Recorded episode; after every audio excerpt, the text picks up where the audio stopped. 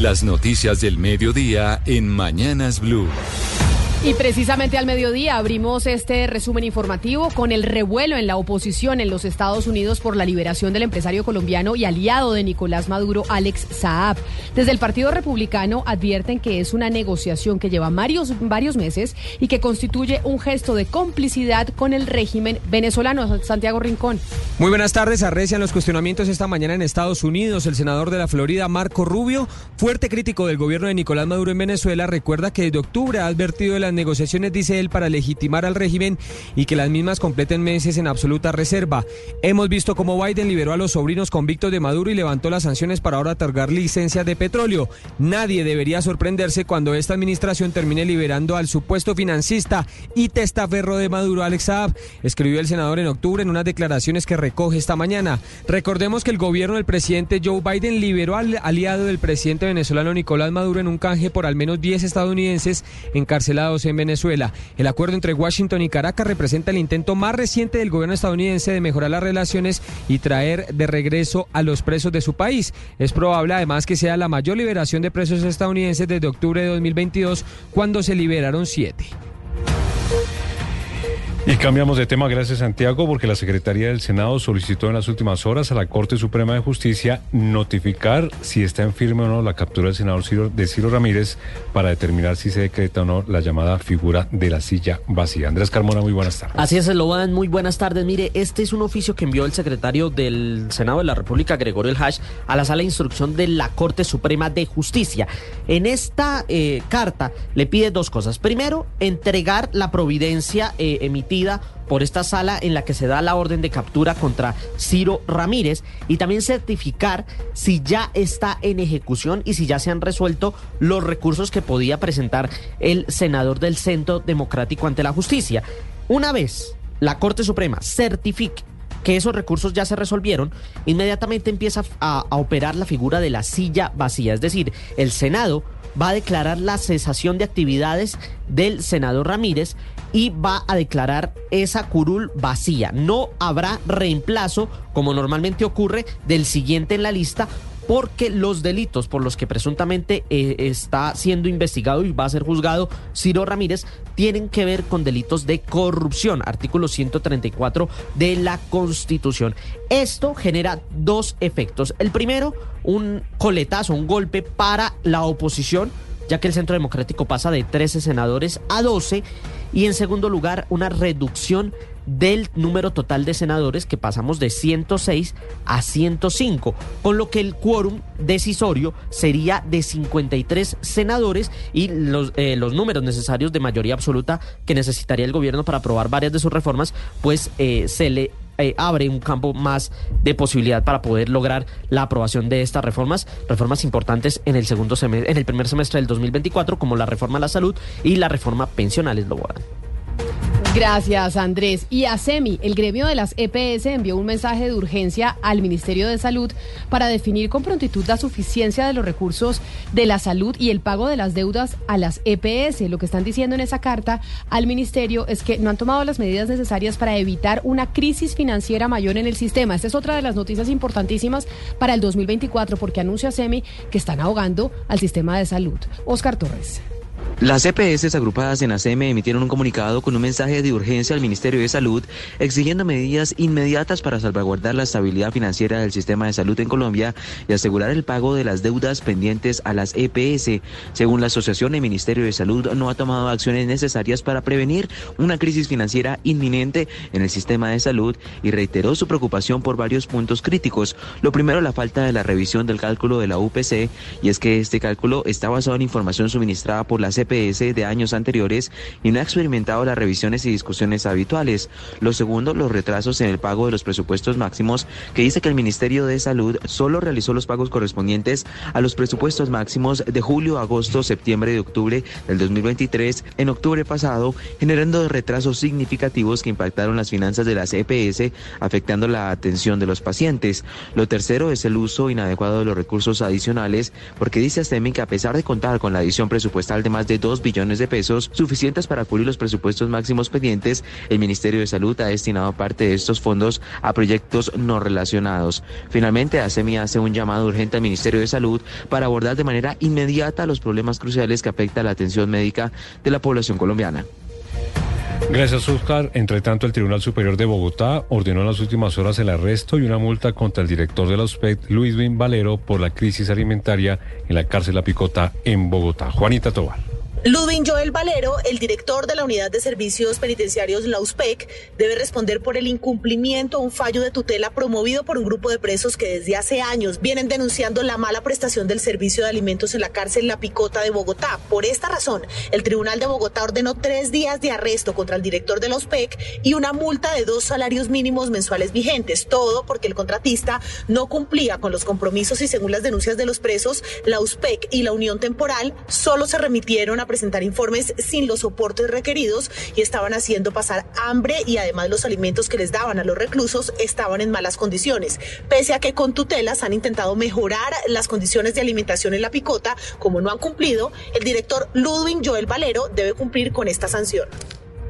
Gracias, Juanita. Y comenzó la vacancia judicial para la mayoría de los juzgados, tribunales y altas cortes en el país, que iría hasta el próximo 10 de enero. Está el país en vacaciones, los jueces ya se fueron a descansar, es lo budan. Así que usted tiene que tener en cuenta cuáles son los servicios esenciales, por supuesto, de la rama judicial que quedan funcionando durante estos días de Navidad. También Landines. En medio de la vacancia judicial que arrancó el día de hoy para la mayoría de juzgados, tribunales y altas cortes por la temporada de fin de año en el país, quedan varios interrogantes sobre qué servicios seguirán funcionando en medio de ese periodo de descanso para los funcionarios judiciales. Pues durante esta vacancia, preste mucha atención porque van a prestar los servicios la Jurisdicción Especial de Paz, juzgados promiscuos de familia, los juzgados penales municipales, los juzgados de ejecución de penas y también los que se encargan de las medidas de seguridad para quienes necesiten interponer una tutela, se puede radicar o tramitar por la página de proceso judicial.ramajudicial.gov.co para que por reparto se asigne al juzgado que quede trabajando durante esta época de fin de año o los turnos que se designen en los tribunales para atender estos recursos. Y las autoridades encontraron en las últimas horas el cuerpo sin vida de un hombre flotando en las aguas del río Bogotá, un hecho terrible justo atrás del aeropuerto El Dorado de la capital del país. El reporte Felipe García.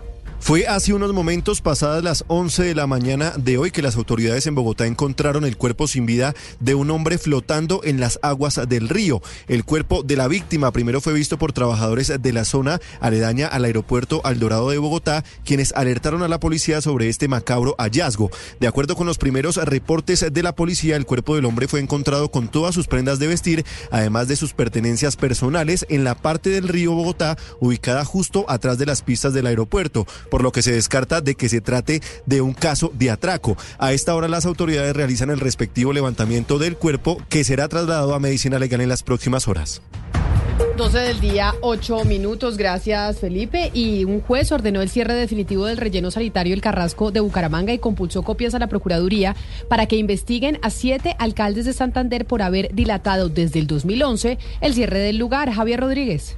El relleno sanitario de Bucaramanga tenía que haber sido cerrado el 1 de octubre del 2021 por orden judicial, pero los alcaldes dilataron con conductas omisivas que se concretara. Por eso, en un fallo de incidente de desacato, el juez 15 administrativo ordenó el cierre definitivo del Carrasco, imponiendo sanciones y pide además a la Procuraduría General de la Nación investigar a los alcaldes de Bucaramanga, Girón y al gerente de la empresa de aseo EMAT, confirmó el veedor ciudadano Mauricio Gómez, demandante. Lo que se vislumbra acá en este fallo es el cierre del Carrasco y la sanción definitiva para todas estas personas, los alcaldes, incluyendo al gerente de la EMAT, el señor Panqueón. Ante este fallo judicial, el alcalde electo de Bucaramanga, Jaime Andrés Beltrán, deberá comenzar a buscar un nuevo sitio para la disposición final de desechos sólidos de la ciudad. Y de Bucaramanga nos vamos para la ciudad de Cartagena porque graves riesgos representan hoy los balnearios en Cartagena como consecuencia de varios fenómenos de cambio climático en todo el área litoral del Caribe. Carlos Cataño. Por efectos del mar de Leva, En el litoral caribe se registran ráfagas de viento que superan los 40 kilómetros por hora y olas de entre 2 y 3 metros de altura. Por esta razón, en los balnearios se instalaron banderas rojas que advierten niveles de alta peligrosidad. El oleaje es tan intenso que supera los empedrados de contención y las aguas inundan las calles y avenidas cercanas. Bajo estas condiciones, se restringe el tránsito peatonal y vehicular. El fenómeno también afecta a la pesca artesanal, el transporte de pasajeros y actividades de turismo recreativo, donde ya se declaró un plan especial de seguridad preventiva durante la temporada de fin de año. Almirante Hernando Matos Dájer, comandante de la Fuerza Naval del Caribe. Fortalecimiento de la seguridad en temporada turística, la Fuerza Naval del Caribe ha colocado más de 2.000 hombres de guardacosta para fortalecer la seguridad en todo el Caribe colombiano desde La Guajira hasta Saxurro, en las principales ciudades de Santa Marta, Barranquilla y Cartagena, para que los turistas puedan disfrutar en forma segura de las actividades náuticas, deportivas y de la playa. Se estima que el Mar de Caribe alcance hoy su máxima intensidad y para el fin de semana se recupere la normalidad climática en todo el litoral. Enviaron a la cárcel a Álvaro Enrique Maestre Rocha, de 68 años, fundador de una universidad en Medellín, quien habría planeado el homicidio de su exesposa y vicerrectora de la institución universitaria Visión de las Américas, Noraruz Carmona Giraldo. Héctor David Santamaría. El homicidio de Noraluz Carmona, vicerrectora de la institución universitaria Visión de las Américas, ocurrió en la tarde del 10 de marzo del año 2022, cuando llegaba a su casa y un sujeto le disparó en repetidas ocasiones. Según explicó Giri Milena Amado, directora de Fiscalías en Medellín, la institución envió a la cárcel a Álvaro Enrique Maestre, de 68 años, ex esposo de la víctima, y a Kenny Cardona Betancourt, de 44 años, ex empleada del Centro de Educación Superior, quienes serían los presuntos responsables. Según la investigación adelantada por una fiscal de la Unidad de Delitos contra la Vida, el investigado habría planeado el crimen y la mujer habría contactado al autor material del hecho. Los dos implicados no aceptaron los cargos que le imputó la Fiscalía por el delito de homicidio agravado. Y líderes de bandas delincuenciales como los costeños y los rastrojos costeños pidieron al alto comisionado para la paz acompañamiento y también a la iglesia para verificar el cese al fuego que iniciaron el pasado 15 de diciembre. Vanessa Saldarriaga. Las bandas delincuenciales de los costeños y los rastrojos costeños enviaron el pasado 15 de diciembre una carta a Oti Patiño, alto comisionado para la paz, en el que fijaron cuatro compromisos para mostrar su disposición para someterse a la llamada paz total. En primera medida, ofrecieron un cese al fuego hasta el próximo 31 de enero, pero además se comprometieron a entregar información sobre el actuar de otros grupos delincuenciales y a retirar las llamadas fronteras invisibles entre los barrios. E incluso mostraron su disposición de apoyar la creación de políticas públicas que deriven en la reducción de la pobreza y de la desigualdad social en las regiones. Y para esto solicitaron que la Iglesia Católica, las iglesias cristianas, la Defensoría del Pueblo, ONGs y hasta una comisión accidental del Senado sea la que se encargue de hacer el proceso de verificación del cumplimiento de estos acuerdos como parte del proceso mismo. Eh, para Neiva, porque líderes de las bandas delincuenciales, los costeños y los rastrojos costeños, pidieron a Oti Patiño acompañamiento de la Iglesia Católica y de una comisión accidental del Congreso para que verifiquen el cese al fuego que iniciaron el pasado 15 de diciembre. Vanessa Saldarriaga. Y también hay noticia, Camila, porque continúan el aumento en los casos de dengue en el departamento del Huila, situación que mantiene alerta a las autoridades en materia de salud. Vamos con Silvia Lorena Artunduaga. A la fecha son más de 3.700 los casos de dengue en el Huila, de los cuales el 34% corresponden a dengue con signos de alarma y un 4% a dengue grave. Ante esta situación, las autoridades en salud del departamento intensificaron todos los planes de contingencia y vigilancia con el fin de erradicar los criaderos de zancudos transmisores de esta enfermedad. César Alberto Polanía, secretario de Salud del Huila. Bueno, la semana epidemiológica número 49 nos permite reportar 3.700 296 casos de dengue y el 4% de esos casos reportados son dengue grave. Eso significa que a la fecha hemos tenido 151 casos de dengue grave. La población más afectada siguen siendo los menores de edad, especialmente entre los 6 y 11 años, y 16 municipios del departamento permanecen en brote. La noticia internacional. El régimen de Daniel Ortega y Rosario Murillo decidió expulsar a la Cruz Roja Internacional, luego que familiares de siete presos políticos que están en huelga de hambre, retenidos en la prisión La Modelo, denunciaran que fueron trasladados a celdas de máxima seguridad, obligados a comer y sometidos a deprivación de sueño. La organización emitió un comunicado en que solo decían que las operaciones fueron suspendidas a solicitud de las autoridades nicaragüenses, poniendo fin a la misión humanitaria en el país La Cruz Roja Internacional ha sido clave para los prisioneros políticos en Nicaragua. En 2019, aprobada una ley de amnistía, la Cruz Roja medió para elaborar una lista de 200 presos que fueron liberados. En 2021 denunció torturas a los presos políticos en el penal El Chipote y en febrero de 2023 esos presos fueron enviados al exilio forzado y despojados de su ciudadanía nicaragüense. La noticia deportiva. La noticia deportiva llega desde Uruguay, donde el exfutbolista argentino Ezequiel El Pocho Lavesi, el que pasó por el Napoli y el Paris Saint-Germain, se encuentra hospitalizado por una herida cortopunzante en su abdomen y una fractura en la clavícula. A pesar de que la policía aún está investigando los hechos, en Uruguay la prensa apunta a que tuvo una discusión familiar y su hermano fue quien lo apuñaló. La familia dice que fue un accidente casero en el cual cayó de una silla mientras cambiaba un bombillo. De todas formas, no hay versión oficial de los hechos. Nosotros seguimos a la espera de un parte médico oficial del ex delantero argentino de 38 años, subcampeón del mundo en Brasil 2014. Las principales tendencias en redes sociales. O Rames é um problema. Com a exigência de, da titularidade é um problema. Estas palabras de Luis Fabiano, ídolo de Sao Paulo y referente de la selección de Brasil, son tendencia en la red social X con más de 50 mil menciones. Y todo porque el exfutbolista lanzó duras críticas contra el volante colombiano James Rodríguez. Para mí, James es un problema con sus exigencias de ser titular, señaló el campeón de Sudamericana en el 2012 con el club tricolor. Las declaraciones de Fabiano dividieron opiniones frente a la continuidad del cucuteño en el Sao Paulo. Muchos de los hinchas en redes sociales piensan que el mediocampista no debe seguir con el club paulista, mientras que otros lo defienden. James, quien disfruta de unas merecidas vacaciones, cerró su 2023 disputando 14 partidos con el tricolor entre el Brasileirao y la Copa Sudamericana. Marcó un gol y registró cuatro asistencias. De esos juegos fue inicialista en nueve oportunidades. Recuerden que esta tendencia y todas las noticias las pueden encontrar en blurradio.com.